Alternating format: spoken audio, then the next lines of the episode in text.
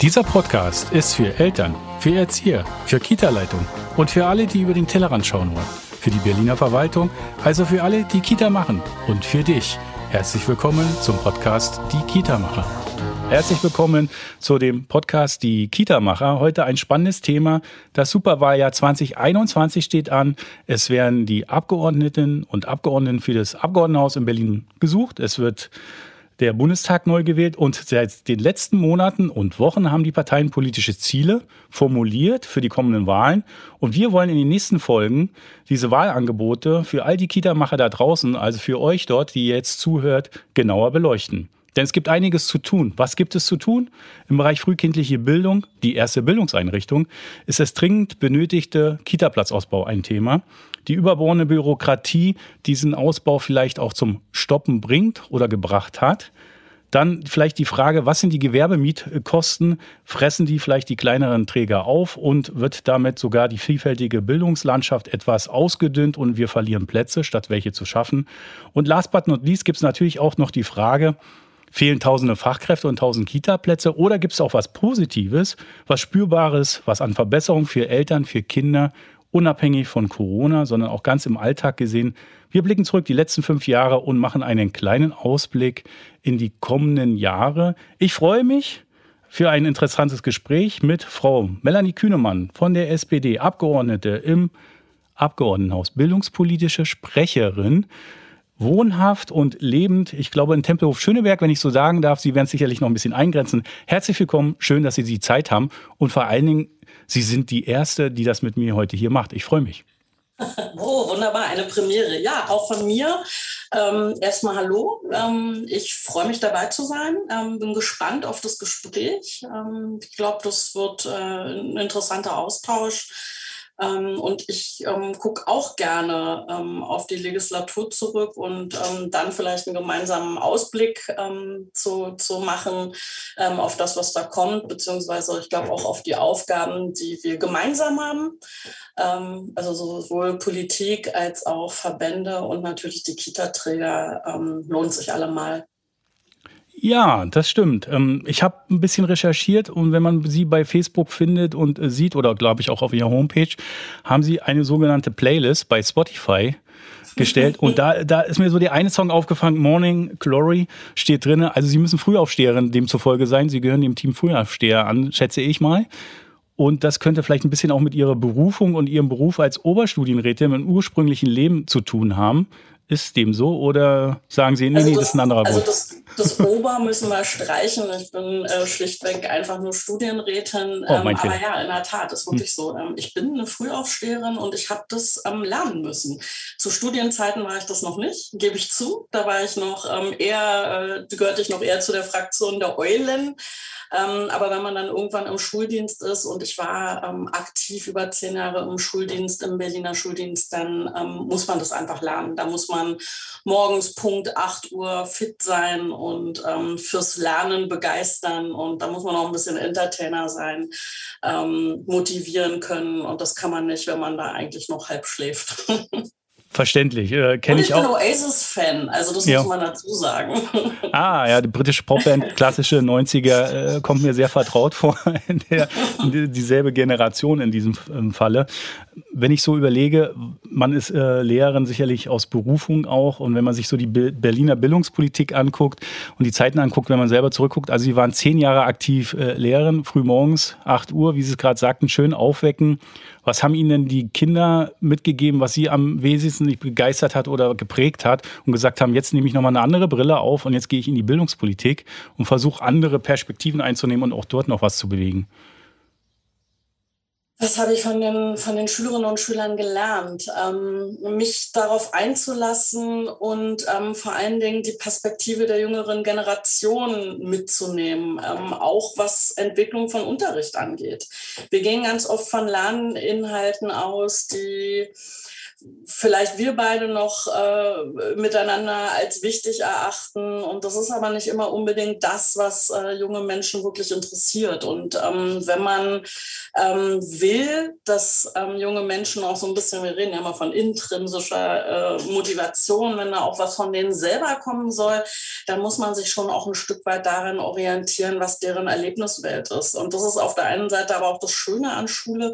Man, man ist da sehr nah dran und ähm, ja, also man sagt immer, man bleibt auch ein Stück weit länger jung und das ist auch wirklich so. Man hat diesen Austausch und ähm, ich habe dazuhören gelernt. Also wirklich sich einzulassen und, und, und, und die Meinung ähm, eben auch zu respektieren. Das ist auch ein Thema, ähm, was mir ganz, ganz wichtig ist. Also halt eben dieses ganze Thema Demokratieförderung auch in der Schule. Kein Top-Down, sondern wirklich gemeinsam ähm, Inhalte zu entwickeln, bei allem, äh, ich sag mal, äh, Korsett, was man natürlich hat, wenn man auf Abschlüsse hin äh, unterrichten muss, etc. Wir haben Zentralabitur in Berlin und ähm, da gibt es natürlich einen, einen gewissen Rahmen, aber innerhalb dieses Rahmens ähm, sozusagen die, die Bedürfnisse und, und, und die Bedarfe, die Interessenslagen ernst zu nehmen, das ist schon, ist schon wichtig. Das geht auch um digitale Medien etc. Muss man so ein Handy wirklich äh, sklavisch aus dem Unterricht verbannen oder ähm, kann man im Deutschunterricht auch mit WhatsApp arbeiten? Das sind alles solche Geschichten, die da reinspielen und ähm, das habe ich gelernt. Wunderbar. Eine Frage noch. Sie sind Sozialdemokratin. Das ja. ist spannend. Äh, konnten Sie oder durften Sie eigentlich gar nichts anderes werden, weil äh, ist ja ganz speziell. Ich glaube, wenn man in so einem Familienhaushalt groß wird, wo äh, Sozialdemokratie ganz groß geschrieben wird und vermutlich Helmut Schmidt und Willy Brandt Prägungen da sind, keine Chance gehabt, was anderes zu sein oder mit Herz und über Seele dabei. Naja, ist schon so, dass es ähm, einen natürlich prägt, wenn man in so, einem, in so einem Haushalt groß wird. Interessanterweise mein Vater Helmut Schmidt-Fan, meine Mutter Willy Brandt-Fan. Also manchmal ähm, deswegen, äh, wenn ich mich entscheiden müsste zwischen den beiden Bundeskanzlern, würde mir das sehr schwer fallen, weil es halt ähm, das eine den sozialdemokratischen Verstand anspricht, pragmatische Politik zu machen. Das ist eher Helmut Schmidt und Willy Brandt. Das ist halt eben das Herz der Sozialdemokratie, ähm, sozusagen aus dem Widerstand kommt, ähm, die neue Bundesrepublik prägend und halt eben auch den, den, den Ausgleich, die Versöhnung ähm, mit dem Ostteil Deutschlands zu suchen. Also so, ähm, ich bin in einem, in einem sehr offenen Haushalt groß geworden. Ich hätte wahrscheinlich auch in eine andere Partei eintreten dürfen. Also da gibt es bei uns keinen Zwang oder ähnliches. Ähm, also von daher, und man erlebt ja eben auch ganz oft bei, bei Jugendlichen, dass wenn die Eltern so stark engagiert sind, dass es auch ins Gegenteil umschlagen kann, dass es dann halt eben auch, das ist ja gerne so, dass man dann eher so eine ähm, Abwärtsbewegung oder so eine Distanz zu den Eltern sucht. Das war bei mir nicht der Fall. Die SPD ist meine Partei. Das hat was natürlich mit Prägung zu tun. Ähm, das hat aber eben auch was mit dem politischen Angebot zu tun. Okay, wenn man so jetzt die Jahre äh, vorausblickt oder zurückblickt in der Hinsicht, also wir wissen Tempelhof Schöneberg, dann äh, ist es eine ganz lange äh, Kette von Klaus Wowereit, Bildungsstadtrat mhm. äh, dort äh, gewesen in Tempelhof, dann regierender Bürgermeister geworden. Sie sind auch Pädagogin, waren im Schuldienst. Äh, wenn ich jetzt persönlich auf mich zurückblicke, ich bin auch in Tempelhof Schöneberg in die Schule gegangen. Ich habe das Gefühl, äh, es gab nur dieses eine, man hätte entweder das oder gar nichts sein können, worauf will ich hinaus ganz lange schon Verantwortung getragen als Partei. Äh, 25 Jahre genau geguckt äh, im Ressort Bildung 25 Jahre ist sehr lange. Manche können sich gar nicht erinnern, wer war eigentlich äh, mal äh, einer vor der SPD in der Ressortverantwortung. Dann kommt der Name, den kennt leider keiner Mann. Fugmann-Hesing sagt manchen noch was, der ist noch ein bisschen weiter früher gewesen. Aber wenn man so durchblickt, muss man lange nachdenken. Wenn man jetzt guckt, wie ist die Bilanz aus einer Sicht Bildungspolitikerin, die noch gar nicht ganz so lange im Abgeordnetenhaus ist, aber trotzdem lange Bildungsarbeit und politische Arbeit geleistet hat? Einfach nur die letzten fünf Jahre. Was meinen Sie, was war gut? Ist es vielleicht auch mal an der Zeit loszulassen und andere machen zu lassen, damit sie sich beweisen können? Vielleicht können sie es doch besser oder nicht besser. Hm. naja, also die Bildungspolitik an sich, hm. sage ich mal, ist ein extrem schwieriges Feld. Jeder kann mitreden, jeder war in der Schule, jeder hat Kinder in der Schule oder in der Kita. Also von daher gibt es so ein bisschen wie Bundestrainer. Ähm, also jeder meint eigentlich von der Außenlinie ähm, da was beitragen zu können und das vielleicht auch ein Stück weit besser zu wissen. Was jetzt keine Entschuldigung dafür sein soll, dass es garantiert in der Bildungslandschaft in Berlin ähm, noch ähm, ganz, ganz dicke Bretter zu bohren gibt. Ähm, ich glaube aber trotzdem, ähm, dass an 25 Jahren, ähm, ich sage mal, SPD-Bildungspolitik ähm, auch eine Menge Gutes passiert ist. ich glaube, jeder, der Politik betreibt, macht das nach bestem Wissen und Gewissen, um da wirklich was Gutes zu, zu bewirken. Verwaltung ist manchmal so ein Thema für sich. Ähm, aber wenn ich jetzt direkt gefragt werde, und ich bin ja die Jugend- und Familienpolitische Sprecherin der SPD-Fraktion, was wirklich gut gelaufen ist, dann glaube ich, ähm, haben wir wirklich eine ganze Menge so, jetzt so, zum Ende der Legislatur.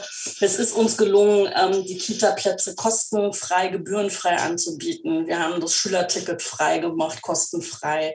Ähm, wir haben wenn wir jetzt schon gleich beim Thema Kita sind, ähm, wir haben ähm, die Frequenzen gesenkt, wir haben ähm, die, die Relation der, der, der Fachkräfte beziehungsweise den, den, den Leitungsschlüssel gesenkt.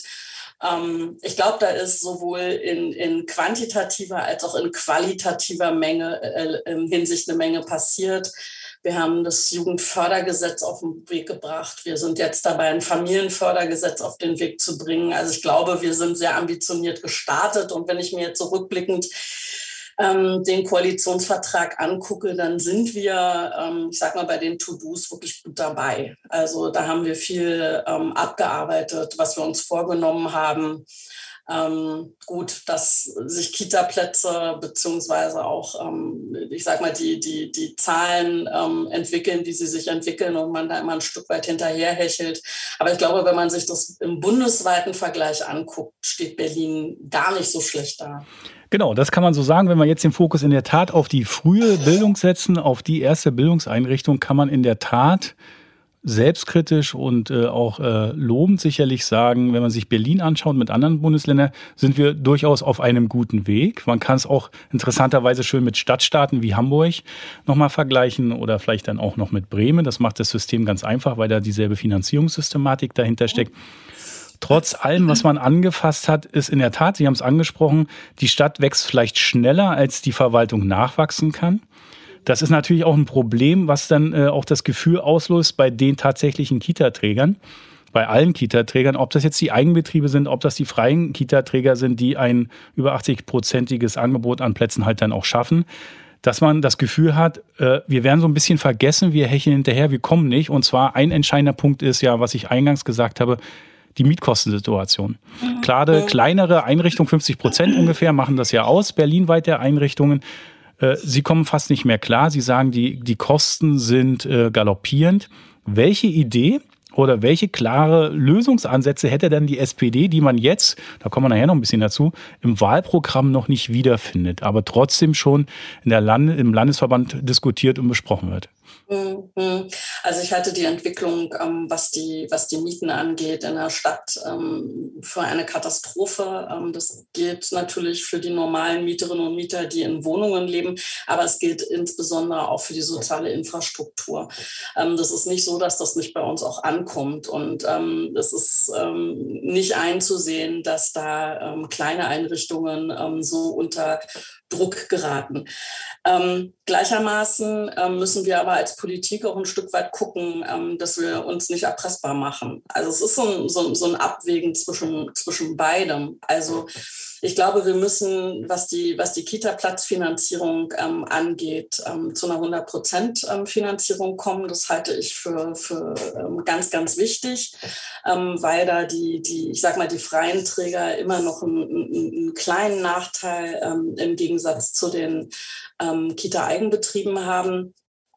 Ansonsten muss man sich das angucken, ob man dafür einen Fonds schafft. was aber klar ist, ist, dass wir als Land Berlin nicht Mieten ähm, ohne Ende ähm, zahlen können. Ähm, das ist sozusagen ähm, da dann eher den Fokus zu legen, dass wir sagen, wir müssen im Endeffekt ähm, Wohnungsbaugesellschaften, wir müssen da, wo Berlin es letztendlich in der Hand hat, ähm, selber zu bauen, diese Bauvorhaben fördern. Ähm, wir müssen Wohnungsbaugesellschaften dazu verpflichten, dass sie soziale Infrastruktur baut und vorhält, um dann halt einfach auch, ich sag mal, steigenden Mieten entgegensteuern ähm, zu können. Es muss so ein Mix sein. Es muss eine, eine, eine, eines Teils finanzielle Unterstützung sein, die darf aber halt eben nicht ins Bodenlose fallen oder wachsen, ähm, wie man auch will. Ähm, auf der anderen Seite eine, eine, eine bessere finanzielle äh, Ausstattung ähm, Richtung hier 100 Prozent und dann halt einfach zu gucken, dass man sich äh, einen Bauherrn sucht und vor allen Dingen auch Vermieter findet, ähm, die nach wie vor moderate Mieten auf ja. Das muss ungefähr, ich sag mal, der Mix sein und das ist auch das, was wir, was wir verfolgen. Okay, das ist äh, ein bisschen an der Oberfläche. Ich bohre mal jetzt bewusst nach. Das hat ja. natürlich auch den Vorteil, vielleicht kennen Sie es, ja auch äh, als Verband haben wir natürlich viele Lösungsvorschläge da auch äh, vorbereitet. Und gerade das Thema Mieten äh, Mietentwicklung entgegenzuwirken und bauen zu können, sehen wir halt auch zwei Probleme. Das ist einmal äh, das behördliche, das verwaltungsbehördliche Arbeiten. Wer eine Einrichtung schaffen will, braucht 18 bis 24 Monate. Ich sage immer klassisch, bis er die acht Stempel überall eingesammelt hat. Dann haben wir das Problem, dass die Bezirke halt sich auch nicht immer einig sind, dass da die Strukturen sehr unterschiedlich sind. Also wo ist das Bautiefamt, Hochbauamt, Veterinäramt, alles solche Stempel, die man dann halt tatsächlich braucht. Ne? Oder der Denkmalschutz ist ja auch manchmal ein Thema. Thema, plus dass dann äh, die eine nächsthöhere Verwaltungsebene, die Senatsebene, dann auch gerne noch mitdrehen will, namens Kita-Aufsicht als Verhaltung, Verwaltung, was ja richtig und wichtig ist, zu gucken, ob das dann fürs Kind auch geeignet ist, die Einräumlichkeiten. Das dauert 18 bis 24 Monate. Im Sinne der Zeit, dass ja die Baukosten explodieren gerade, ist ja kein Geheimnis, ist das eine viel zu lange Zeit. Da hatten wir den Vorschlag, ein sogenanntes Fast Track zu bilden, Bündelungen. Das ist natürlich mit Mut verbunden. Das ist jetzt ein größeres Tableau, weil wir müssen ja den Bezirken wahrscheinlich etwas wegnehmen, bündeln im Senat äh, für Bildung sozusagen eine Genehmigung und dann äh, nur im Gegenstück sozusagen zu überprüfen, wenn es doch nicht funktioniert, dass man nachprüft. Und nicht andersrum, dass man erst alles einsammeln muss. Dann wäre man deutlich schneller sozusagen in der Genehmigung, man hätte die Baukosten im Griff und der zweite Punkt, und dann können Sie wieder gerne dazu antworten, ist natürlich, ich nehme das auch wahr, dass die Mietkosten steigen. Da hatten wir die Idee, lassen Sie uns doch eine Clusterbildung vornehmen. Gucken wir doch nach dem Bedarfsatlas, wo ist ganz viel los, wo müssen wir ganz viel Mieten gegensteuern. Und dann wäre die Idee noch, last but not least gewesen, die äh, städtischen Wohnbaugesellschaften. Äh, da gibt es noch Anfrage, äh, die gestellt wurde. Wir wollten nämlich wissen, wie viel Kosten muss denn ein Netto-Kaltmiete sein bei den städtischen Wohnbaugesellschaften. Und da kam raus, das ist total interessant, im Durchschnitt übrigens 2017, ist schon ein bisschen älter, dass man über 10 Euro Richtung 12 Euro unterwegs war pro Quadratmeter. Für die da draußen, die das in der Tiefe nicht wissen, weil wir jetzt ganz doch ganz tief drinne sind, gibt es das sogenannte, die sogenannte Kostenpauschale. Also da werden die sozusagen die äh, Fixkosten, also keine Personalkosten mitbezahlt, also pädagogischen Personalkosten separat im Kostenblatt und dann gibt es die Sachkostenpauschale, da werden die mit bezahlt und da werden ja eigentlich, wenn man es genau nimmt, nur knappe über 6 Euro refinanziert. Was will ich damit sagen? Könnte man da nicht den Hebel setzen? Da bin ich ganz bei Ihnen. Ins Uferlose will man ja die Mieten nicht zahlen. Aber wenn man da ein Konstrukt entwickelt, wäre das ein Ansatz? Wäre das eine Idee, die auch äh, sozusagen die Sozialdemokraten mittragen könnten? Könnte ich mir durchaus vorstellen, dass man da ansetzt. Ähm, also, weil, wie gesagt, ähm, das ist nicht so, dass bei mir nicht ankommt, dass es kleine Kita-Läden gibt, kleine, ähm, ich sag mal, äh, Schülerläden, die, die aus ihren Liegenschaften halt eben rausfliegen, weil sie sich die Mieten nicht mehr leisten können. Muss man sich nochmal ähm, im Detail angucken. Was ich auch genauso sehe, ist, ähm, dass wir das Problem haben der Antragstellung, ähm, was Sie eben dem auch gerade äh, sehr, sehr plakativ geschildert haben. Wir haben äh, Kita-Träger, die ähm, alles zusammensuchen und so weiter. Wir wissen alle, dass wir momentan eine Warteliste haben, was Bauvorhaben angeht. Da sind viele dabei, die, die schon alle Anträge zusammen haben, die immens in Vorleistung gegangen sind, auch finanzieller Art. ähm, zum Teil sogar schon äh, Mieten zahlen für Objekte, die, die ähm, dann einfach ähm, noch nicht freigegeben werden und dass wir halt eben, und das ist, die, ist der springende Punkt, inwiefern die Senatsverwaltung für Jugend ähm, solche ähm, Vorhaben dann halt an sich ziehen kann. Momentan ist es Bezugsaufgabe und da sehe ich halt eben auch genau das Problem. Ähm, ich kenne es, Tempelhof Schöneberg ist jetzt schon häufiger gefallen als Bezirk.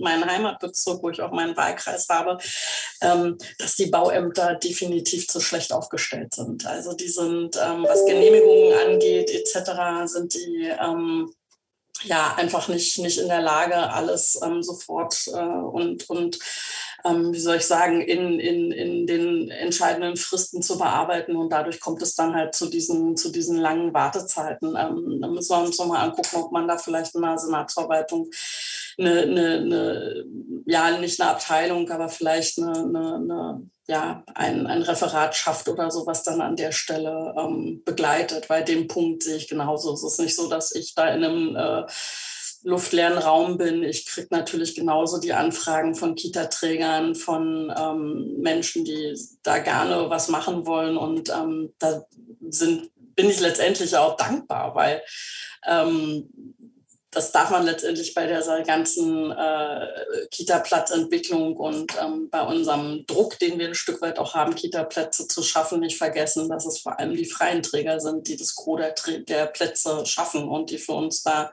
ein wichtiger Partner sind. Also von daher, ähm, da lade ich auch gerne ein, dass wir ähm, wenn es dann nach den Wahlen darum geht, vielleicht den einen oder anderen Koalitionsvertrag zu schließen. Mal sehen, ob wir da noch beteiligt sind.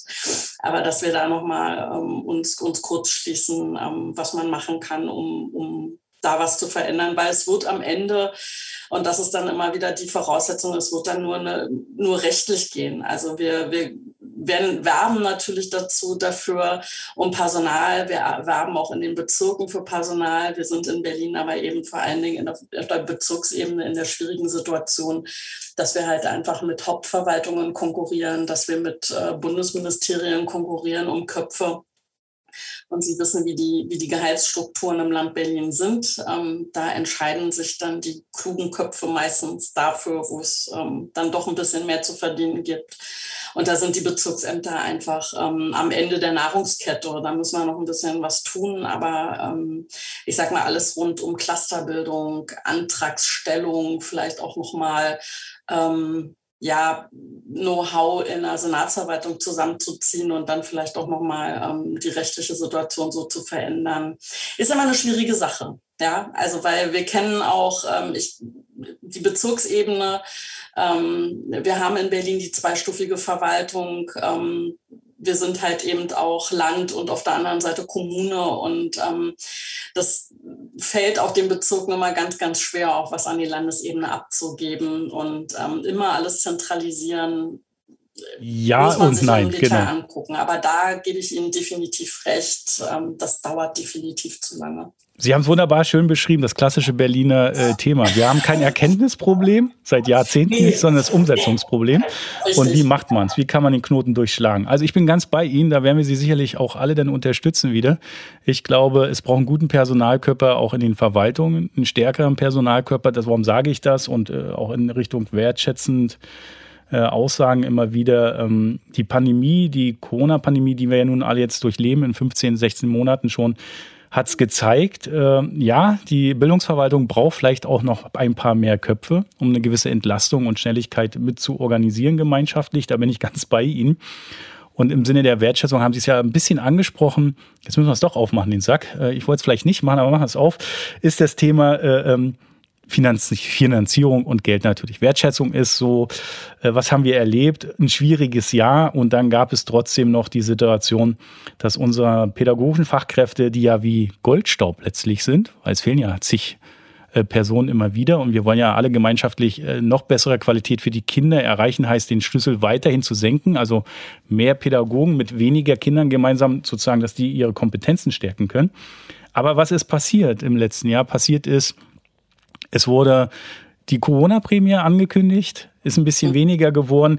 Äh, äh, Wertschätzung für die einzelnen Mitarbeiter nicht wirklich da, weil ein Wettkampf stattgefunden hat zwischen den in Eigenbetrieben befindlichen Mitarbeitern und den freien Mitarbeitern. Dann gibt es dieses äh, Thema, müssen wir aufmachen, Hauptstadtzulage. Ein sehr unglückliches Modell. Ein, äh, wie ich finde, für die SPD an sich spannendes Thema, weil Sie schreiben ja gerne in den Wahlprogrammen, wir sind für Chancengleichheit, Chancengerechtigkeit.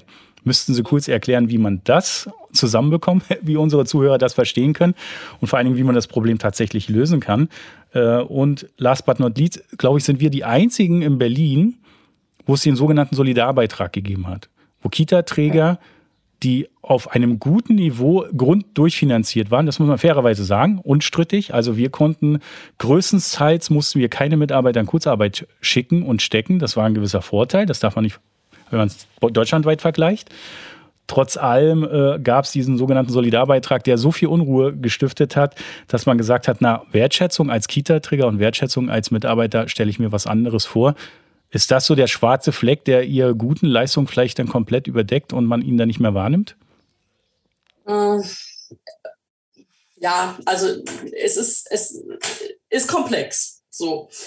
Ähm, wenn, Sie, wenn Sie als Bildungspolitikerin ähm, sozusagen Politik betreiben in Corona-Zeiten, ähm, dann ist erstmal ähm, seit März 2019 nichts mehr so gewesen, wie wir es uns ähm, wie vorher vorgestellt haben. Wir haben da Entscheidungen treffen müssen, die ähm, wir uns so, glaube ich, nie hätten vorstellen können.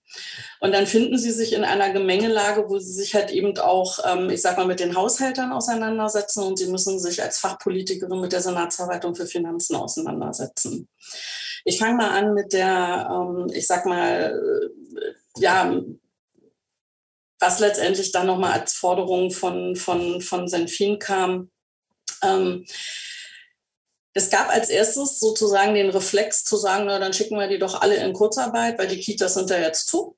So. Und ähm, wir kürzen auch letztendlich dabei ähm, bei den Kita-Trägern, weil im Endeffekt das Angebot, ähm, was sie mit uns vertraglich äh, vereinbart haben, wird ja jetzt momentan nicht erbracht. Ähm, und das gilt im Endeffekt für die komplette Trägerszene. Das gilt nicht nur für Kitas, das gilt für den kompletten Zuwendungsbereich. Und das war ein immenser Kampf.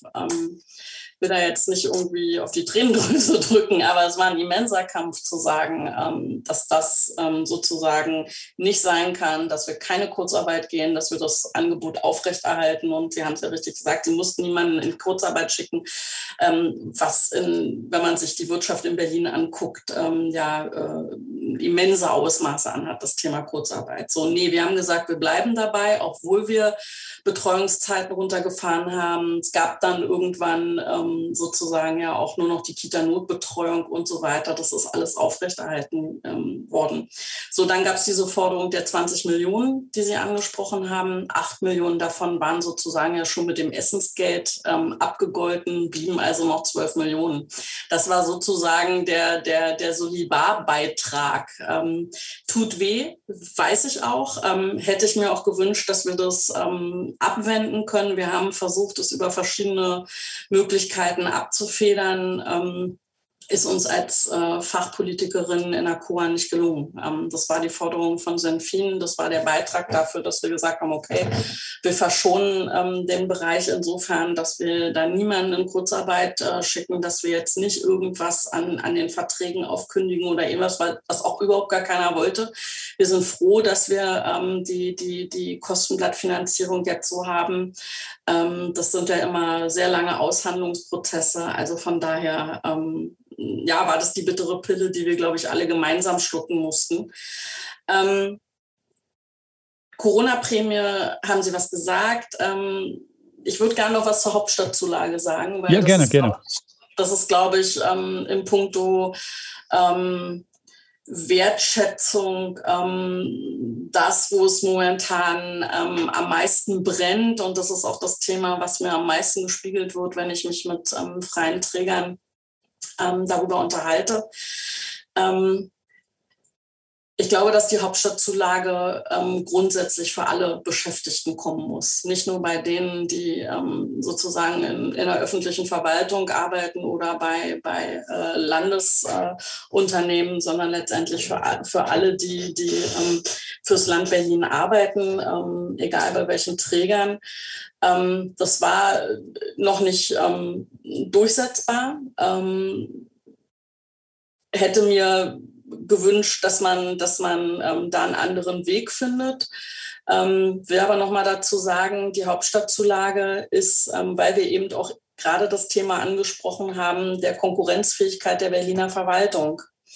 Die Hauptstadtzulage war eben genau dazu gedacht, zu sagen, Berlin hinkt im Gehalt im Vergleich zu den anderen ähm, öffentlichen Verwaltungen, also sprich den Hauptverwaltungen und auch den ähm, Bundesministerien, also vor allen Dingen den Bundesministerien, weil die halt ähm, ja einen anderen Tarifvertrag haben, ähm, hinterher. Und wir, wir geben diese Hauptstadtzulage dazu, um den öffentlichen Dienst in Berlin attraktiver zu machen.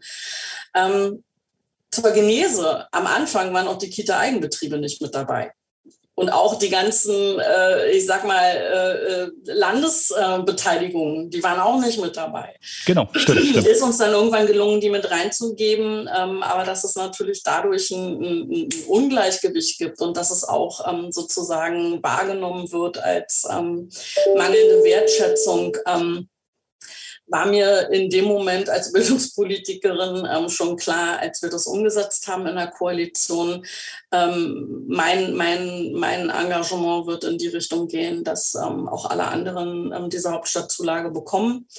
Ähm, eben wegen äh, ja, Vergleichbarkeit und vor allen Dingen aber eben auch aus Gründen der Wertschätzung wenn man das so sieht, äh, unstrittig. Corona hat das vielleicht ein bisschen gerettet. Ne? Die Situation, vorher war die Diskussion ziemlich groß. Das war in 2019 noch das große Thema kurz vor Weihnachten.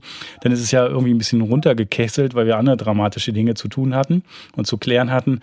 Trotz allem war das vielleicht äh, wieder ein Sinnbild für äh, Kommunikation ist vielleicht nicht so die Stärke. Man kann es besser kommunizieren, was man hatte, dass sozusagen die Zivilgesellschaft draußen immer nur einen Teil hört und sagt, na Moment, äh, da wurden ja wieder ganz viele vergessen. Und wenn man Richtung Hauptschatzzulage denkt, stimmt, es waren die Eigenbetriebe erst später mit dabei.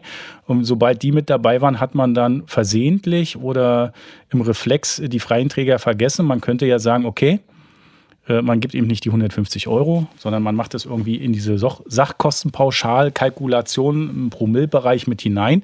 Dann wäre es gut gewesen. Man kann sicherlich das auch formulieren, dass man das an berechtigterweise an die Mitarbeiter auch weitergibt. Ich weiß, es ist ein anderes äh, Thema nochmal, dass man die Ängste hat. Werden denn Gelder tatsächlich weitergegeben in Gänze oder nicht weitergegeben, was Personalkosten angeht? Das ist so ein Thema. Und dann mache ich mal ein zweites Thema damit gleichzeitig auf. Und zwar die sogenannte Entlastung der pädagogischen Fachkräfte. Ist ja immer wieder ein Thema, wie kann man sie entlasten.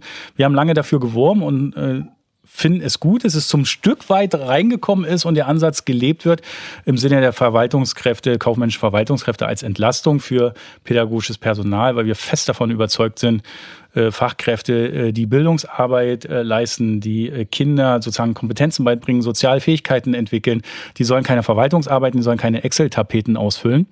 Deswegen finden wir es gut, dass es das gibt aber gut nur auf halbem Wege, weil es kostet wieder Geld. Und wenn man jetzt guckt, äh, wenn man weiter die Entlassung der Fachkräfte vorantreiben will, bleibt ja letztlich nur noch ein Weg, entscheidender Schlüssel, wenn wir nicht mehr Personal haben, die sogenannte mittelbare Arbeit der Pädagogen anders einzurechnen. Nahezu 100 Prozent. Dann haben wir ein Qualitätsmerkmal, dann haben wir eine echte Entlastung. Das wäre schön. Jetzt müssen wir realistisch sein. Corona hat es gezeigt. Gelder, äh, Steuergelder sind knapp und eine Perspektive vielleicht zu gucken, wenn wir das trotzdem alle gemeinschaftlich schaffen wollen, wie wollen wir es denn bezahlen? Wo kommt das Geld her? Kann sich das Land Berlin es überhaupt noch leisten? Mhm. Das wird eine Frage der kommenden Haushaltsverhandlungen sein. Also ich sage mal, die Chefgespräche stehen an. Äh, momentan ist es äh, gewollt, dass man zumindest vieles spiegelt. Ähm, ich kenne die Giftlisten noch nicht so genau. Ähm, die werden jetzt demnächst, äh, ich sage mal, nach den Chefgesprächen sicherlich auch mit uns Parlamentariern ähm, besprochen werden. Finanzen ist natürlich ein großes Thema. Corona und ich sage mal, alle Folgen von Corona kosten das Land Berlin eine Menge Geld.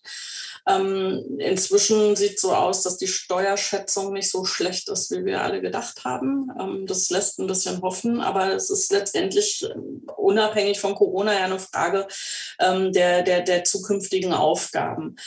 Ähm, ich will noch mal ganz kurz was zur, zur Hauptstadtzulage, zu Sachkosten etc. Ich sage mal, das ganze Thema Tariftreue ähm, ist mir als Sozialdemokratin echt wichtig. Also es das heißt, dass auch ähm, Fachkräfte, ähm, viele haben Haustarife, haben eigene Tarife. Ähm, am schönsten wäre es, wenn es TVL angelehnt ist, ähm, bezahlt wird. Aber ich sage mal, das Geld, was wir für Personal ausgeben, ähm, das muss auch beim Personal ankommen. Und ähm, das gilt halt klar für die, für die Kita-Eigenbetriebe, da ist es ähm, ganz klar geregelt, weil die halt dem TVL angehören. Bei den ähm, freien Trägern ist es nicht immer der Fall. So, ähm, da muss man sich das genauer angucken. Ähm, das ist richtig, das kann man rechtlich eben auch so steuern. Das wird dann aber auch etwas sein, ähm, was, was, was äh, durch uns auch passieren wird, weil ähm, das auf der einen Seite zu sagen, na ja, Wertschätzung und so weiter, es muss auch eine Wertschätzung durch den Arbeitgeber geben. Okay, äh, da, äh, da, die zwingen ja dazu, dass ich äh, einschreite. Aber okay, also natürlich haben wir Wertschätzung, natürlich haben wir einen riesen Potpourri äh, an zusätzlichen Maßnahmen. Ja. Und da muss man ehrlich sein, das ist ja die Diskussion, die ja dann geführt wird. Was sind 100 Prozent Finanzierung, wovon 100 Prozent? Das ist ja genau die Diskussion. Äh, der Eigenanteil muss ja erwirtschaftet werden. Und äh, da muss man immer ehrlich sein, manche genau. Bringen ja Geld mit, die, die schaffen es nicht, ist ein kleiner Anteil, aber der ist ja halt noch da, der wesentliche Anteil. Und da muss man in der Tat diskutieren, was sind die 100 100% Finanzierung. Wenn sie denn 100% ausfinanziert sind, unstrittig, dann wäre diese Finanzierung natürlich da. Der zweite Punkt ist, glaube ich, in der Diskussion, der immer dann vergessen wird, ist das Problem, es gibt ja auch nicht pädagogisches Personal, das halt da ein bisschen schlummernd in der Sachkostenpauschale mit äh, versteckt ist. Da wäre der erste Weg, Transparenz zu schaffen und vielleicht die nicht pädagogischen äh, Personalkosten halt auch einen Kostenblatt rüber zu definieren, wie bei pädagogischen Kostenblättern. Dann hätte man das ein bisschen enteist und Kita-Träger sagen immer wieder, unsere Hauptbaustellen und äh, größten Kostenblöcke sind Personal- und Mietkosten in mhm. diesem Wissen, wenn man da rangeht, wird man sicherlich gute Lösungen finden, mit allen zusammen. Da sind wir dabei. Äh, äh, alle wollen besser werden. Es gibt immer Licht und Schatten überall, um Gottes Willen. Das wird äh, überall so sein. Nur wenn Sie sagen, die Eigenbetriebe machen es schon. Jetzt kommt doch dann die provokante Frage. Gibt es da nicht noch Schattenhaushalte für die Eigenbetriebe, wenn sie es denn doch nicht können, dass nochmal ein bisschen mit Nachtragshaushalt nachgeholfen wird, dass sie doch die schwarze Zahl Null haben wenigstens? Dass ich wüsste. Also eigentlich kriegen die das schon hin. Die haben natürlich, ähm, wir wissen alle, welche Vorteile die Kita-Eigenbetriebe auch haben. Also von daher ähm, habe ich das vorhin ja auch gesagt, dass es ähm, wichtig ist, dass wir zu einer 100% Finanzierung kommen. Also ich glaube, dann ähm, haben wir äh, zumindest eine, eine, eine, eine Augenhöhe. So ja, ähm, das muss unser, muss unser ähm, Anliegen sein. Und ähm, da sind wir, glaube ich, aber auch auf einem guten Weg. Wenn ich überlege, wo, von, von welchem Niveau wir kommen, wir sind jetzt bei 97 Prozent. Also es ist nicht mehr, kein großer Schritt mehr. Kostet aber natürlich eben auch Geld. Aber genau, aber wir waren beim Thema Entlastung. Mhm. Verwaltungskräfte haben Sie angesprochen. Das war, glaube ich, ein echt großer Wurf. Also sozusagen auch die Leitungen ähm, zu, zu entlassen. Da hat auch nochmal das gute Kita-Gesetz uns in Berlin ähm, gut unter die Arme gehalten von Franziska Giffey. Wirklich gute Sache. Ähm, auch was übrigens den weiteren ähm, Ausbau von, von Kita-Plätzen äh, angeht. Da ähm, gab es nochmal wirklich eine, eine, ein großes Volumen, ähm, dass wir da weiter bauen können. Ähm, ich glaube, dass wir weiterarbeiten müssen am Leitungsschlüssel. Also die Liga hat ja immer vorgegeben, dass sie so von 1 zu 80 ähm, träumen. Wir sind jetzt bei 1 zu 90. Ich glaube, wenn wir dann bei 1 zu 80 wirklich landen und das dann für die Kleinen ähm, runterrechnen sozusagen, dann ist das, ähm, glaube ich, schon nah dran. Also an der Forderung, die, die immer gemacht wird. Ähm, Wenn ich ganz kurz stören darf, doch, äh, im Sinne des Träumens, weil Sie sagten Träumen. Man hat ja jetzt einen anderen benannt, Liga 1 zu 80. Ja, das ist eine pragmatische Zahl gewesen. Ganz ehrlich, äh, wenn man sich den Markt anschaut und die Branche anschaut, weiß man, dass über 50 Prozent der Einrichtungen, Kleinsteinrichtungen unter 60 Plätze ist und äh, die eigentlich tatsächlich die Entlastung brauchen. Und äh, jetzt sage ich es mal klar im Sinne des Träums, wir haben es laut gefordert, auch schon, der Weg müsste eigentlich 1 zu 45 sein. Also eine Doppelverbesserung nochmal dahin zu kommen, dass man das hat. Und dann sind wir ganz bei Ihnen und da sind wir wieder miteinander zusammen. Ist ja die Sache, wie kann man es zumindest prozentual abgestuft dahin kriegen, ja. dass Sie eine Entlastung bekommen. Das ist richtig. Also da muss man ehrlich sein. Aber das Ja, das kostet Geld. Das darf man nicht vergessen. Aber das wäre tatsächlich so der Aspekt. Das nur dazu gerufen, die 1 zu 80 genau, ist sozusagen der Kuhhandel. Das, aber es wird ja anteilig runtergerechnet. Genau. Ähm, ich äh, operiere jetzt erstmal mit den Forderungen, die Liga, Paritäter etc. an uns herangetragen haben. Die waren immer bei 1 zu 80. Ähm, 1 zu 45 muss man sich angucken, ähm, wie, viel, wie viel Spielraum auch ist. Aber ich sage mal, ähm, wenn wir bei 1 zu 80 liegen und dann ähm, das dann für die kleineren äh, runterrechnen, dann, dann sind wir da, glaube ich, schon auch auf einem guten Weg. Ansonsten geht es darum, ähm, Klar müssen wir für, für die Erzieherinnen und Erzieher, das hat ja alles auch was damit zu tun, wie, wie gestalte ich den, den, den Beruf auch attraktiver. Ähm, wenn wir uns den Kita-Entwicklungsplan angucken, dann sehen wir, dass von den Fachschulen ähm, in der nächsten Zeit ähm, eine Menge an, an Fachkräften ähm, demnächst ähm, zur Verfügung stehen wird. Ähm, da sind ja die Ausbildungskapazitäten immens hochgefahren worden. deswegen glaube ich, werden wir in der Zukunft weniger das Problem haben, ähm, unser Fachkräfteproblem ähm, ansichern zu können. Es wird wahrscheinlich eher darum gehen, ähm, den Beruf so attraktiv zu gestalten, dass wir die Leute eben auch in diesem Beruf halten. Ja, weil wir wissen, viele arbeiten sowieso nicht Vollzeit, Belastung etc. So, und darum wird es dann eben genau gehen. Erstmal A, Entwicklungsmöglichkeiten aufzuzeigen. Also wie kann ich mich als Erzieherin, Erzieher ähm, sozusagen in meinem Beruf weiterentwickeln, weil momentan bleibt da einfach nur die Kita-Leitung. Ansonsten gibt es wenig ähm, Möglichkeiten und ähm, Leute, die, die so qualifiziert sind, die suchen dann irgendwann den Absprung. So, also zu gucken, gibt es analog, sage ich mal, zu dem, wie es an Schulen gibt, auch ähm, sowas beispielsweise, da spreche ich jetzt schon das an, was auch ein Stück weit in unserem ähm, Wahlprogramm enthalten ist. Also ähm, schaffe ich es beispielsweise sowas wie Funktionsstellen zu schaffen, äh, Zeiten zu schaffen, auch für, für Spezialisten. Wir haben an Kitas ähm, vielfältige Spezialisten, die, die zum Teil auch Quereinsteiger sind, also sowas wie Logopäden etc., die dann halt einfach da auch noch Profile ähm, schärfen können, auch von Kitas. Ich glaube, das wird das eine sein. Und dann natürlich klar auch die, die Vorbereitungszeit anzuerkennen. Also das ähm, Kita ist eine Bildungseinrichtung. Ähm, wir wollen, dass das, dass das äh, Berliner Bildungsprogramm umgesetzt wird in der Kita. Und ähm, dann muss man auch ein Stück weit gucken, dass man das berücksichtigt. Ähm, das hat aber halt steht und fällt A mit Geld und es steht und fällt damit, dass ich halt eben auch entsprechend Fachkräfte zur Verfügung habe. Wenn ich die Leute nicht habe, momentan ist es so, ich habe so viele Leute, die mir sagen, sie würden gerne eine Kita eröffnen. Die haben momentan nicht mal die Fachkräfte, mit denen sie die Kita eröffnen können. Also wenn wir die Leute haben, das ist so ein bisschen, da beißt die Katze sich so ein bisschen in den Schwanz. Ja, also ähm, wenn man die Leute hat, kann man es verbessern. Wenn man die Leute hat, dann ähm, hat man nicht die Möglichkeit. Das hat auch was mit Frequenzen zu tun. Wenn ich Klagen habe und das Oberverwaltungsgericht sagt, so, äh, die, die, die, die, der, der Kita-Platzanspruch und ähm, die, die Versorgung eines Kindes mit einem Kita-Platz geht vor Qualität und dann muss ich die Leute in die Kita stopfen, ähm, da kann ich mir äh, 10.000 Mal überlegen, dass ich doch eigentlich viel lieber Qualität verbessern will und Frequenzen senken will. Das ist so ein bisschen ähm, die Krux daran. Das ist also das gesamtgesellschaftliche Thema eher, was ist der Gesellschaft es wert? Ja, hm. klar. Klar, okay. logisch, ja. Also ähm, deswegen ähm, müssen wir auch was an der Attraktivität machen. Ich sehe da auch so ein bisschen ähm, als Jugendpolitikerin ähm, immer sehr neidisch rüber äh, zu den Bildungspolitikern, die da im Schulbereich unterwegs sind. Also dadurch, dass die Grundschulkräfte, Lehrkräfte jetzt den Studienräten angepasst worden sind in einer, ähm, ich sag mal, in einer Entgeltgruppe, ähm, ist natürlich, ich sag mal, die, die, die, die Kluft zwischen dem, was Erzieherinnen und Erzieher machen, Sozialpädagogen, Pädagogen leisten, ähm, nochmal sehr viel größer geworden.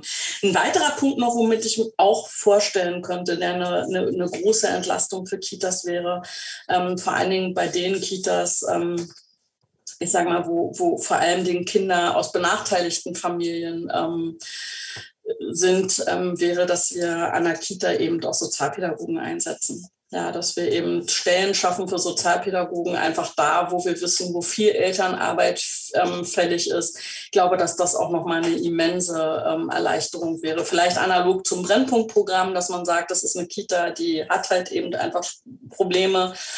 Die müssen äh, den Eltern dann doch öfter hinterherrennen, äh, wenn es um was auch immer geht, mhm. ähm, dass das Kind auch die entsprechende Kleidung mit dabei hat im Winter, ähm, dann halt eben Sozialpädagogen einzusetzen das ist ähm, ne, ne, ne, also von mir ein, ein, großer gehegter Wunsch und das möchte ich in der nächsten Legislatur umsetzen. Wenn wir was mitgeben dürften, ist es folgendes. Und zwar, wenn man sich anguckt äh, im Sinne der Entwicklung, Sie haben es angesprochen, eine Schlüsselkompetenz und die letztliche Schlüsselkompetenz wird die Sprache sein und bleiben, mhm. um erfolgreich den Schulübergang äh, tatsächlich äh, gewährleisten zu können. Sie haben schon angesprochen, es ist total spannend zu sagen, Sozialpädagogen, die auch in der Kita sind. Das wäre in der Tat die Curricula der einzelnen Fachschulen und der Lehrerausbildung vielleicht noch anzupassen, dass tatsächlich der Austausch und das Verständnis der beiden Seiten sich verbessern, dass der Übergang besser funktioniert und wie man das machen kann. Und wir sehen, ein Schlüssel ist unstrittig, das gute Modell äh, Sprachkita weiterzuentwickeln, zu gucken, was war gut, was kann man noch äh, optimieren. Und da bleiben wir auch dabei, ähm, ab dem ersten Tag fängt ja frühkindliche Bildung ab, an. Ab dem ersten Tag fängt ja die Sprachentwicklung an. Und da sind wir bei dem Thema. Momentan ist es leider noch so, auch wenn es ein kleiner Geldbetrag ist, aber man muss eine Quote erfüllen eine sogenannte äh, für nicht deutscher Herkunft, Kinder für nicht deutscher Herkunft, dann äh, stellt das Land Berlin etwas Geld bereit, um sozusagen die Sprachförderung äh, zu stabilisieren und zu verbessern. Das sind 40 Prozent. Das wäre ein Hebel zu sagen, die 40 Prozent sind nicht mehr zeitgemäß. Wir machen das für alle ab dem ersten Tag und gucken, da sind wir wieder bei dem Thema. Klar braucht man dann wieder mehr Personal. Das sind die klassischen Themen so wie wir es alle schon leben, multiprofessionelle Teams. Das haben wir ja nun schon in den Kitas, aber dass die Sprachförderung als der Schlüssel auch angesehen wird. Und ich glaube, das kann man so sehen, weil die Köller Kommission, die wurde ja beauftragt von der Bildungssenatorin, zu gucken, welche Maßnahmen müssen wir ergreifen. Da ist ja der Diskurs. Und da ist das letzte Thema noch, äh, sind unsere Fachkräfte da überhaupt geeignet und ausgebildet für? Sprachlerntagebuch ist das Thema Diagnostik. Wie erkennt man das? Und da kann ich Ihnen nur zurufen, das Wichtigste ist immer wieder, Pädagogen machen ganz viel. Sie beobachten ganz viel, wir schreiben ganz viel auf, aber es geht um dann um diese Wertschätzung. Wird das überhaupt danach gelesen und wird es weitergegeben oder ist das Sprachlerntagebuch, ich bewusst jetzt äh, zugespitzt, doch nur die bunte Bildchenmappe und hat halt äh, äh, dann für die Weiterentwicklung gar keinen Mehrwert? Das sind so noch so zwei kleine Aufgaben. Was ich aber mitgebe, ist gerne das Thema den NDH-Anteil, nicht deutscher Herkunft, also auch so ein Unwort, aber so ist es nun mal, dass man das komplett wegstreicht. Ich glaube, dann hat man schon den ersten Schritt geschafft und dann kann man gemeinschaftlich tatsächlich in die Richtung weitergehen. Jetzt gucken wir in den letzten Minuten doch nochmal auf Ihr Wahlprogramm. Ich habe mir das mehr zu allen Sprachkitas sagen. Na gut. Bitte? Doch, können Sie gleich, nee, können Sie gleich noch sagen. Nee, nur, ich wollte es kurz vorleiten. Natürlich können wir da noch was sagen. Aber Richtung Wahlprogramm gebe ich Ihnen auch schon mal den Ball dann rüber. Also, wenn ich es richtig gesehen habe, Kapitel 3 Bildung. Also, äh, wenn man, äh, Sie hatten es ja gesagt, Ihre Spitzenkandidatin Frau Giffey gesagt hat, die fünf fetten Bs. Das mhm. scheint anscheinend Teil 3 äh, Bildung zu sein. Teil 3 versteckt sich äh, Richtung Seite 50. Doch versteckt oder doch nicht so wichtig? Wäre jetzt provokativ gefragt. Ähm, einfach antworten. Nee, glaube ich nicht. Ist nicht versteckt. Überhaupt nicht. Ähm, wir haben einen unglaublich guten Prozess gehabt, äh, das Wahlprogramm zu schreiben. Ähm, war ein sehr, sehr breiter Beteiligungsprozess.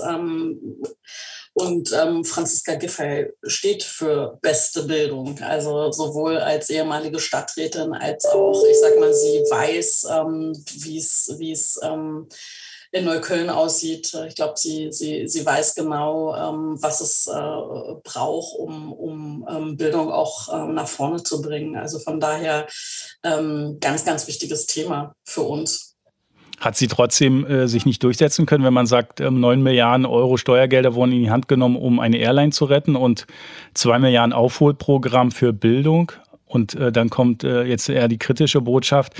Ähm, dann sagte die Bildungsministerin, es muss Stoff nachgeholt werden. Ich glaube, als äh, Lehrerin, die sie ja auch vom Herzen sind, müssen ja die Nackenhaare hochgehen. Wieso Stoff aufholen? Die Kinder waren doch schon gestresst an sich. Also ich dachte, wir sind weiter, wir vermitteln Kompetenzen, als irgendwelches wieder oben reinzutrichtern. Und dann bleiben 100 Millionen Euro äh, von dieser 2 Milliarden für Sprachkitas äh, deutschlandweit. Ist das wieder ein Tropfen auf dem heißen Stein und Frau Franziska Giffey konnte sich doch nicht so durchsetzen oder hat sie die Chance in Berlin, das besser zu machen? Ich glaube, also ich, klar, in Berlin muss man angucken, wie diese Koalition aussieht. Also wir befinden uns auf Bundesebene einfach mit der CDU in einer Koalition und ähm, wir wissen immer, dass das Thema Wirtschaft, Arbeitsplätze ähm, einen ganz, ganz hohen Stellenwert hat, jetzt gerade auch zu Corona-Zeiten. Also von daher war es eigentlich eher so, dass wir uns darüber gefreut haben, dass es dieses Aufholpaket gibt und dass wir als Land Berlin davon halt eben auch partizipieren, was uns aber in Berlin nicht davon abhält, auch nochmal was draufzupacken. So, ähm, dass es Stoff nachholen äh, sein wird, rein, ähm, das stelle ich für uns komplett in Abrede, weil wir, ich befasse mich so viel mit, mit, mit Bildung und mit, mit ich sage mal auch äh, psychischen Belastungen ähm, von, von Kindern, von Familien. Ähm, ich könnte Ihnen mal irgendwie für zwei, drei Tage meinen Mail-Account äh, äh überlassen. Ähm, dann würden Sie sehen, was da, was da täglich ankommt, ähm, weil einfach die Situation ähm, so ist, dass wir, glaube ich, alle mehr oder weniger äh, am Rande sind von dem, was wir ähm, leisten können. Und das geht für, für Kinder und vor allen Dingen für Familien in diesem Land in ganz besonderem Maße. Ähm, so, also von daher ähm, ist es natürlich auch immer die Frage, äh, wie, wie, wie ist die Farbenlehre innerhalb einer Koalition? Wie, wie, wie kann man sich da durchsetzen gegen, gegen ähm, Schwerpunkte? Ähm, und ich glaube, da ist sie schon wirklich gut unterwegs und bringt das Thema Familie, Bildung, ähm, Kita voran. Also ähm, unter den Umständen, wie es in der Bundesregierung eben möglich ist. Und ähm, für Berlin erhoffen wir uns natürlich mehr, klar. Ähm, also wir, das Rote wir Rathaus sozusagen wieder. Was? Das Rote Rathaus wieder. Na klar, hm. na klar. Also es okay. geht darum, das Rote Rathaus zu verteidigen. Ähm, mhm. Ich würde da sehr, sehr gerne eine äh, regierende Bürgermeisterin sehen. Mhm. Ähm, und ähm, diese regierende Bürgermeisterin soll Franziska Giffey sein. Äh, ist das realistisch? Glauben Sie, ist es realistisch?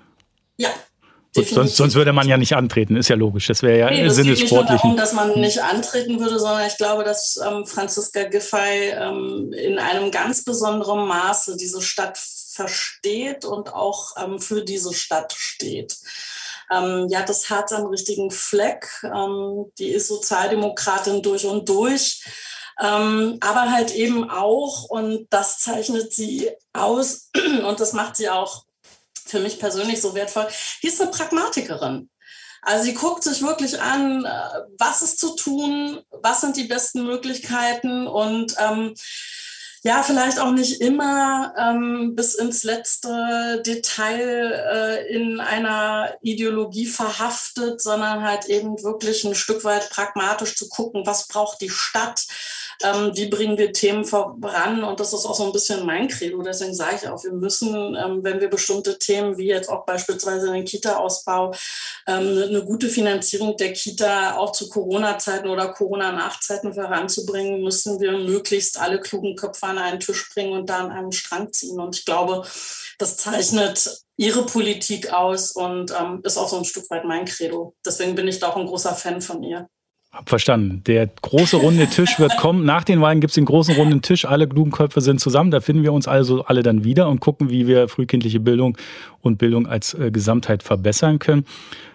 Zum Abschluss, kurz, ganz kurz äh, überlegt, äh, mögliche Koalitionsverhandlungen. Wer wäre Ihr Lieblingspartner? Weil die absolute Mehrheit, müssen wir alle realistisch sein, wird es wohl nicht werden. Rot-Rot-Grün war schon cool, muss man wirklich sagen. Wir haben eine Menge vorangebracht. Ähm, ist ein progressives Bündnis gewesen. Man muss allerdings dazu immer sagen, eine Koalition aus drei Bündnispartnern ist ähm, kein, wie soll ich sagen, kein Ponyhof. Ähm, das ist ähm, auch viel Verhandlung dabei. Ich will nicht sagen, wenn man nach allen, also wenn man zu allen Seiten offen ist, ist man irgendwie nicht ganz dicht, aber ähm, ich kämpfe dafür, dass die SPD die stärkste Partei wird und ähm, dann werden wir gucken, was uns der, der Wähler ähm, dann für ein Ergebnis beschert und dann werden wir gucken. Okay, dann äh, ganz zum Schluss äh, so zwei kleine Wortspiele. Hort oder Hofpause? Hort bei der Hofpause. Ähm, wo ich glaube, ich habe glaub, hab da noch geraucht. Ah, okay. Okay. Äh, äh, okay, dann nehmen wir die Hochpause mit dem Raucherraum separiert, äh, Raucherecke separiert. Okay, verstehe. Karneval der Kulturen oder die Biermeile? Äh, Karneval der Kulturen. Ja, das dachte ich mir schon. Das hat einen Hintergrund, haben wir gar nicht besprochen. Das wäre ein Thema für sich, wo Sie sonst weiter noch engagiert sind, in der Tat. Jetzt kommt ja. äh, Schröder oder Wowereit?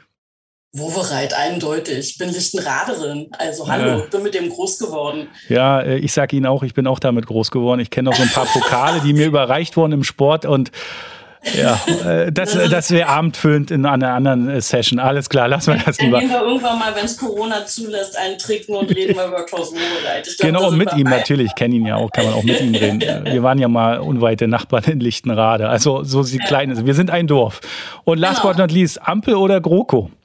Ah, GroKo tut mich echt schwer. Also wir sind so geschädigt, was den Bund angeht, so sehr ich auch die Kolleginnen und Kollegen von der CDU auf Landesebene echt schätze. Also das muss man wirklich sagen, in Berlin, ähm, da sind äh, kluge Köpfe dabei und ähm, da sind auch wirklich ähm, Leute dabei, mit denen man auch gut arbeiten kann. Aber GroKo ist wirklich eine Herausforderung. Also da muss man, da muss viel passieren. Also doch die Ampel, sehr schön.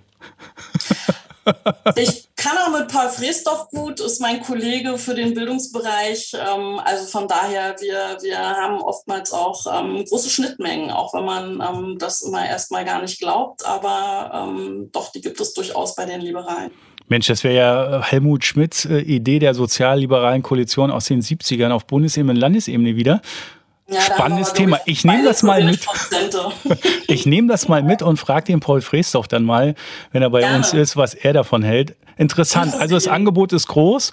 Das, das ist spannend. Über die Grünen haben wir jetzt gar nicht so viel geredet, weil ich habe immer das Gefühl, das ist ein Thema für sich. Berlinweit ist es grün anders als vielleicht bundesweit. Aber das lassen wir auch. Ich danke für den Austausch, für die vielen ich kurzen danke. Einblicke. Es war selbst äh, reden für sich. Ich fand es toll, hat Spaß gemacht. In dem Sinne, lassen Sie es gut gehen, bleiben Sie gesund, auf bald und wir hören voneinander, da bin ich mir ziemlich genau. sicher. Sehr, sehr gerne. Ich bedanke mich, hat mir auch großen Spaß gemacht und wir sehen und hören uns. Genau, in diesem Sinne an die Zuhörer draußen. Wer Fragen, Anregungen, Wortmeldungen hat, einfach nur zu Social Media, Twitter, Facebook, überall findet man uns. Gerne gebe ich auch die Kontaktdaten, die öffentlichen Kontaktdaten von Frau Melanie Kühnemann-Gruno weiter. In dem Sinne, lassen Sie es gut gehen, alle da draußen und hier. Bis dann. Tschüss. Tschüss!